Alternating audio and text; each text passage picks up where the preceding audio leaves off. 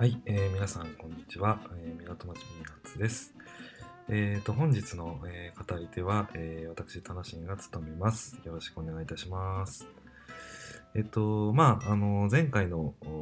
回からですね、えーちょっとまあ一人ずつ喋ってみようというチャレンジをしてまして、えー、もきじさんと、えー私田無がですね、あのまあ交互にちょっと、えーネタを持ち寄って、まあ、話していくような、まあ、あのリレー形式のえーやり方で、えー行ってます。まあ前回はあの、もきじさんの方は、まあ、行きについて、えーお題を出していただいたところなんですけれども、えー今回の私はですね、えーとまあ、SDGs 絡みで、えー一つ、えーお話ししたいことが出てきたので、そのあたりについてお話ししたいと思っております。えーと、ちょうどまあ昨年の終わりなんですけれど、えーとまあ、SDGs 関係の、えーまあ、ジャーナリストの方に、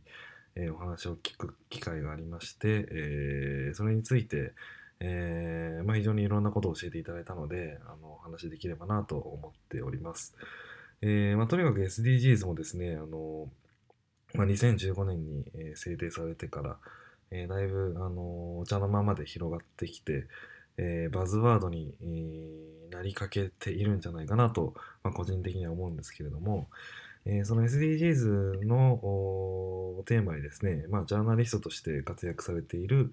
えーペオ・エクベリさんという、まあ、スウェーデン人の方に、えーお話を聞く機会がありました。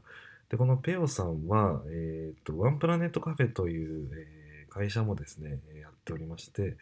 えーこちらは奥さんと、えー一緒にやられている株式会社なんですけれど、えーそこの、まあ、取締役であれ環境マネージャーかつ、まあ、あの SDGs ジャーナリストということで、えー多方面でご活躍をされている方です。でこの方に、まあ、あのいわゆる、まあ、スウェーデンがなぜ、まあ、SDGs の国際ランキングで常に、まあ、1位を取り続けてきているのかと。でこれ3年連続取り続けてきているってことなので、これはものすごくすごいことで、えー日本は確か、まあ、15位とかあいうランキングだったと思うんですけれど、まあ、そこの1位の、まあ、秘訣みたいなものをあの、まあ、ダイジェストでちょっと教えていただいてきたので今日はまあその辺を、えーシェアさせていただきたいなというふうに思ってます。で、えーっとですね、まあ、あの、一番のなんかこう日本との違いは何かというと、えーまあ、環境循環であるというふうにペオさんがおっしゃってました。えースウェーデンではなんとですね、あの、私、ま、現地に行ったことがないのでわからないんですけれど、ペオさん曰く、えっと、スウェーデンでは、えー子供から大人まで、えー環境循環に基づくサステナビリティ教育というものが、まあ、かなり徹底されているということですね。で、えーまあ、環境循環といってパッと思いつく人も、まあ、いらっしゃるとは思うんですけれど、えーまあ、すごく簡単に言うと、えー太陽エネルギーを、まあ、得た植物は 育ちますよねと。で、えーその育った草食動物、まあ、植物とかを、まあ、草食動物が食べて、で、えー草食動物を、えー肉食動物が食べて、で、その動物たちの、えーから出た糞とか、まあ、あるいは死骸とか、えーが、を微生物が分解しますという流れですよね。で、その分解したあものが水や土の、まあ、栄養となって、で、また植物が育っていくと。で、えー太陽の光で、まあ、成長していくっていうような、このあー流れをですね、まあ、小学校の頃に本当にもう習ったと思うんですけれど、まあ、これが、まあ、いわゆるあの環境循環というものですと。で、えっ、と、まあ、スウェーデン、まあ、SDGs 国際ランキング1位のスウェーデンに関しては、まあ、ここにフォーカスポイントを置いていて、えーここをまあしっかり、あのーまあ、教育の段階から、えーまあ、ビジネスの領域まで、えーしっかりこう浸透しているような国ということです。で、えーまあ、この循環が結局うまく機能していたら、まあ、大きな問題はないということで、えーただ、まあ、現在、まあ、私たちは、まあ、僕たちのこう人間の暮らしの中でではですね、えー暮らしや経済活動においては、まあ、この環境循環がやっぱり乱れてしまっているということで、えーいろんなこう問題が、あのそれによって起きてしまっているんじゃないかなということを、まあ、ペオさんは言ってたということです。で、じゃあ、とは言っても、まあ、あの、まあ、暮らしていくというところが、まあ、人間にとっては、あの、欠かせない部分だったりするので、まあ、そんな中で何をこう、まあ、あスウェーデンの場合は、えー、ルールとして、えー、定めているのかみたいな話を、えー、していただいたんですけれども、まあ、そこで、出てきたのが、まあ、大きく2つありまして、えー、1つ目がその返すことが、ま、できる以上に取らないというものであとはもう1つ目が、まあ、地下と地上という考え方ですね。えー、その2つのルールを、まあ、しっかり守っていくことが、えー、環境循環というものをこう乱さない、えー、暮らしや経済活動につながっていくんじゃないかということでした。で、返すことが、えーとまあ、できる以上に取らないという話に関しては、例えばそのプラスチック製品とかなんですけれど、えー、これはもう、あのまあ、地下資源を使っているものなので、えっ、と、まあ、地下のその石油とかがですね、えー、まあ、取ってしまった後、次にそれが再生産されるのって200万年ぐらいのサイクルというふうに言われてるんですよね。なので、まあ、取ってから200万年後にまた同じものが取れるというようなところで、えー、要するにこう返すことがすごく難しい、時間がかかってしまうというような資源ですと。逆に皆さんのお近くにあるかもしれないんですけれど例えば竹とかは、えー、取っても、えーと、翌年には生えてると思うんですよね。でこれってまさにまあ1年しかサイクルないんですよ。だ1年まあ取ったとしても1年経てばまた生えてくるということなので先ほどのその石油とかと比べるとだいぶ あの 循環に対して、え、影響がないという資源でありますと。なので、こういうものを、え、うまくこう使っていく必要があるんじゃないかなということでした。で例えば、あのペオさんが、あのまあ、ジャーナリストの他に、まあ、ワンプラネットカフェという、株式会社を やられているということを冒頭に言いましたけれど、えー、そこではまあ有名なものとしては、ザンビアで作られている、えっと、ザンビアのそのバナナの、えー、茎を使って作られているバナナペーパーというものがありますと。で、バナナペーパーは、えっ、と、まあ、日本初のフェアトレード認証の紙ということで、その界隈とか、まあ、知ってる人は知ってるようなあの紙なんですけれど、まあ、名前の通り、まあ、バナナから作られてるという紙で、まあ、名前聞くとなんか楽しくて美味しそうかなというふうに思うものかもしれないんですが、まあ、中身をちょっと見ていくと、バナナって、えっとまあ、1本の茎からまあ一度しか実が取れないというものなんですよね。なので、えー、実を取ってしまった後っていうのは 収穫してから茎も切っちゃうということなんです。で、えー、切った茎っていうのは、あの、まあ、先ほどの竹じゃないんですけれども、まあ、1年以内に再生して、でその再生した茎からまた新しいバナナが育つというサイクルになってるらしいんですよね。で、えー、ワンプラネットカフェの皆さんは、そのバナナペーパーの、えー、ザンビアで採れた有機バナナ畑で、えー、普通その捨てられ、まあ、あの実を収穫した後って捨てられちゃってたんですけれど、まあ、その茎たちを使って、まあ、それを繊維、まあ、その茎にある繊維ですね繊維を、まあ、日本の和紙工場で、えー、古い紙とか、まあ、FSA 認証のパルプとかに、えー、加えて作っているというものがバナナペーパーだということですね。で結構僕の周りでもあの名刺にバナナペーパーを使われてたりとか、えー、何かこう紙、紙物ですね。企業活動とか経済活動していくと、なんか企業のご紹介パンフレットとか、え、ありますけれど、ああいったものにこうバナナペーパーを使うみたいな企業もだんだん増えてきてる気がするんですけれども、まあそういう部分でよく見かけるように、え、なってきたかなと思います。えー、まあこれが要するにあの返すことができる 以上に取らないと、えいうルールですね。えー、まあ、バナナペーパーみたいな、えー、と商品というものは、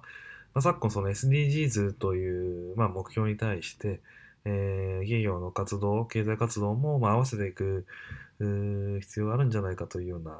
お話がありますが、えー、これにも非常にあの適しているというふうに、えー、言われているということです。であともう一つ目の、えっとまあ、地上と地下っていうその考え方なんですけれど、えー、これはまあルールの1というものとあのリンクもしていまして、えー、例えばその石油というものは地下資源で、えー、バナナはあバナナの茎は地上資源、えー、竹も地上資源ですよね。で他に例を出すと 地下資源でいけば、えーまあ、石油の他にプラスチックとか天然ガスとかああいうものが、えー地下資源だったりしますし、えー地上資源でいけば、えー他に、まあ、風とか、えーガラスとか、えーあるいはこう生ゴミ。私たちがこう暮らしていく中で出てくる生ゴミとかも、えー地上資源だよねというふうに、えー言っておりますと。でまあこれを、まあ、しっかりルールとして、まあ、抑えていくことで要するにこう返すことができるように取らないっていうところに対して、えーまあ、あのアプローチができるということなんですよね。例えばそのプラスチックのものを使うよりも、えー多形製品のものを使うとか、えーまあ、生ゴミをうまく利用して、えーまあ、何かこう新しいこう循環を作り出していくとか、えーそういったものがこのルールに準拠した、えー、と活動だというふうに、えーおっしゃってたということです。えー例えばスウェーデンなんかで言うと、えっ、と、まあ、スウェーデンの全国で導入が進んでいるみたいなんですけど、まあ、環境循環型バスというものが、あの走っているようで、で、まあ、これまさに生ゴミを、まあ、あのエネルギーにして走ってるようなバスなんですけれど、えーじゃがいもとかバナナってあの剥くと皮が出ると思うんですけど、まあ、その皮を、えっ、と、まあ、ガスにして、えー約 1kg の生ゴミでだいたい 2km ぐらいは走れるバスらしいんですが、えーそういったもののバスがですね、えっと、スウェーデンの全国を、えー走り始めているということです。こういったものが、あの要するに今ち普通のその、まあ、車とかってガソリンですから、まあ、それ石油を使っていることになるんですけれど、それはまあ地下資源を使って走っているっていうような、えービークルなんですが、えスウェーデンで導入されているこのバスというのは、まあ、地上資源を使った、えーバスということで、えーまあ、このルールに対して、えーしっかりこう乗っ取っているようなあものだということを、まあ、ペオさんが言ってたという感じです。えーまああの身近なところで言うと 例えばコンビニとかスーパーとか行くとレジ袋、まあ、何かお買い物するとレジ袋もらえますよね。でレジ袋って、えーなんとですねその平均寿命があまあどうやらどっかで測定されているらしくて、えーここでおっしゃってたのはそのレジ袋の平均寿命っていうのは12分ということなんですよね。レジで、えー袋をもらってでそれにお買い物したものを詰め込んで家に持って帰ったり学んだりしますけれど、まあ、その辺の平均を取ってじゃあ捨てられるまでの平均寿命ってもうたった12分ということです。でレジ袋の原材料は何かって考えるとプラスチックででプラスチックっていうのはまさにこう地下資源ということですよね。えーですから、まあ、このルールに、まあまあ、乗っ取ってないというものが、まあ、レジ袋で、えーまあ、世界的に見てもレジ袋をこうつくつく使わないというような国も増えてますし、まあ、これからどんどんどんどんその流れは増えていくんじゃないかなと思いますけれど、えーまあ身近なところでやれる部分で言うと例えばそういうレジ袋を、えー自分の買い物においても使わないというような選択はできるんじゃないかなというように、えー思いますと いう形です。で、本当にあの SDGs っていうのは、えっ、と、まあ、要するに、まあ、これからあ日本、まあ、地球に生きる我々に人間が、えー目指すべきそのゴールというところで、まあ、一つはそのビジョンというふうに言えるということです。で、えーそのビジョンに対して向かっていくために、今、あペヨスさんが教えてくれた2つのルール、それをまあしっかり守っていく必要がすごくあるということを、まあ、強くまあおっしゃっていました。で、ルールがまあしっかり守れていさえすれば、えっとそのゴールをするまでの、そのビジョンにゴビジョンに向かっていく最中とか、ゴールに向かう最中というものは、本当にこう自由な発想を使って、いろいろなアイディアとか、いろいろな暮らしを作っていっていいというふうに言っていたんですけれども、本当大事なのは、やっぱその根底にあるルールの部分を、えーま、しっかり、えー把握して、それをこう、えーベースにしたあ形にしていく必要があるということでした。で、これってまあ、あのー日本よりもですね、何十年も前からあの環境教育みたいなものが進んでいるヨーロッパと比べて、えー日本で考えていくと非常にこう、難しいところも、まあ、たくさんあるのかなと個人的には思います。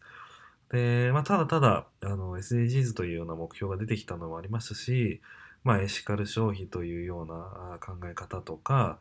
えー、もありますと。で、まあ、さらにまあ個人的な生活をしていても、まあ、たくさんこう無駄なものとかをですね、えー、感じていらっしゃる方々も非常に多いんじゃないかなと思っていますので、まあ、このあたりちょっと意識して、えー、取り組んでみるのも、まあ、ありなんじゃないかなというふうに、え、思ったりしてます。で例えばその経済活動の中で言ってもですね、まあ、今後これに準拠した、え、事業とか、え、企業に関してじゃないと,、えーと、投資も受けられないみたいな流れにどんどんなっていくんじゃないかなというふうに思ってまして、まあ、それは一つ ESG 投資というあの大きなその投資の流れが来ているのがあ、まあ、潮流としてあると思っているんですけれど、えー、とするならば、まあ、こういうルールをあのやっぱ企業の経済活動の中でも、まあ、しっかり取り入れていくことができるか、まあ、いわゆるそのバナナペーパーみたいなああいうその考え方ができるその事業を作っていくことができるかというものが、あの、非常に重要なのかなと思ってます。で、まあちょっと、あの、余談になりますけれど、あの、ちょっと前にとか、まあ、だいぶ昔なんですが、あの、リクシルが、なんかそのプロトタイプのプロダクトを作っているのを、まあ僕は知ったんですけれど、えっ、ー、と、それはその東北大学の石田先生という方との、あの、研究、まあ共同開発で、えっ、ー、と、まあ、水のいらないお風呂っていうものを、あの、まあ、開発しようとしてたんですよね。これはまあ製品化されてないと思うんですけれど、で、まあ、結局そのお風呂というものに対しては必ず水が必要で、しかもかなりの量の水が必要なんですけれど、まあ、あらゆる資源が不足していく将来のことを考えていくと、まあ、環境制約っていうものは必ず生まれてくるであろうと。で、その環境制約の中で水というものも例外ではなくて絶対水も、えー、なくなってくるよねと。えー、ただ、その湯船にこう使って、なんかこう手を伸ばし、手足を伸ばしたりした時のそのあの快適な気分とか、えー、気持ちっていうのはこう失いたくないっていうふうに多分私たちは思うんですよね。まあ僕も実際思いますし。じゃあそれをこう、まあ、あの環境制約がある中で、えー、そういった快適さをもたらすものって何だろうとなったら、えー、水のいらないお風呂っていうものができるんじゃないかなみたいなことを考えたというのが多分発端だと思うんです。で、えー、じゃあ水じゃなくて泡だったらどうかっていう、まあ、まさにこう水のいらないお風呂という名の、まあ、泡のお風呂みたいな、えー、コンセプト商品なんですけれど、で、ここの、まあ、あの着想がですね、非常に面白くて、あの自然界にはですね、そのアバフキムシっていう、まあ、虫がいて、多分なんか小さい頃とか、まあ、田舎とかにお住まいの方とか見たことあるんじゃないかなと思うんですけど、あのー、まあなんか体中にこう泡をこう吹いて、で、その中でこう暮らしているような虫なんですが、あのー、結局、なんかその自分を泡でこう包むことで、えー、いろいろこう自分が吹き出すこう有機物とかを溶け込ませて、えー、石鹸として排泄していたりとか、えー、なんかとにかくこう少ない水をうまく利用した形で、えー、過ごしているのがアワフキムシと。でそのまあいわゆるなんか泡っていうのはこの酢酢ということなんですけれどでその泡っていうのはまあ断熱性もあるし弾力性もあるのでその中ではこう快適快適に過ごせるということで、まあ非常にこうなんか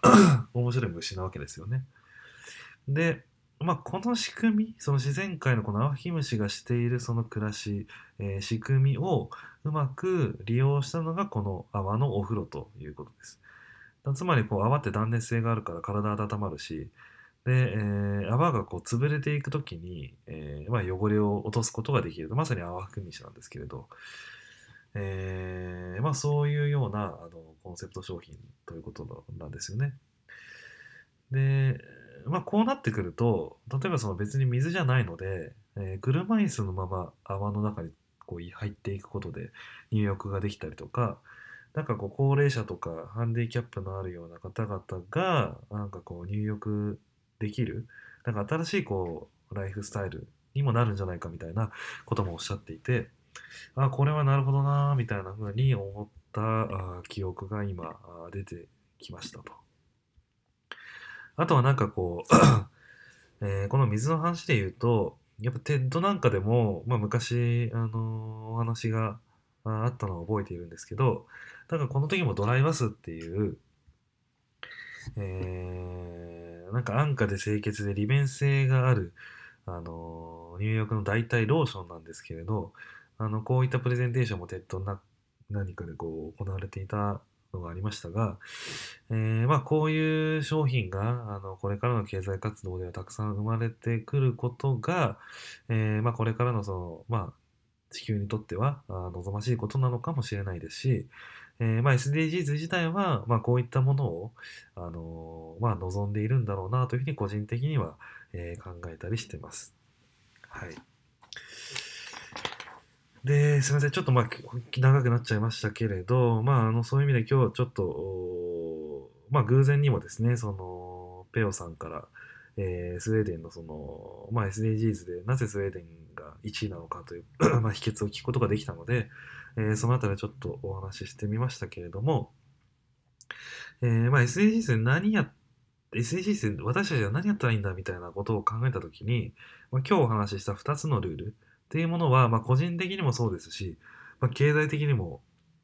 あのまずは立ち返れる立ち返ってみるポイントとして、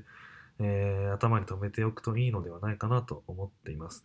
で決してまあこれが全てだとは思わないんですけれども、まあ、うんまあ、考えてみるとやっぱりその環境循環の中で生かされているのが私たち人間であって、えー、なんか地球上にこうたくさん、あのー、生物がいると思うんですけれどもなんかその中で、えー、なんかゴミを本当にこう有害なゴミを出すのってやっぱ人間だけだなって改めて僕も思うんですよね。なんか多分生物の種類でいうと500万種類ぐらいあるんじゃないかと言われていますけれども、まあ、その中でもゴミを捨てるのはこう私たち人間だけだと。っていうことを考えていくとなんかこう、うん、自然に対してちゃんとこう向き合った形での、えー、暮らしや経済活動っていうものにこう、まあ、よりこう近づけていくのが私たちの使命でもあるのではないかなと思ったりします。はい。えー、ちょっとマクロもそろそろ終わりにしたいと思いますけれど、えー、こんな感じでですね、えっと、まあ今年の港町ピーナッツは、えー、まあ2人がこういうふうに互い互いにえー、興味のある分野をお話ししていくこともそうですし、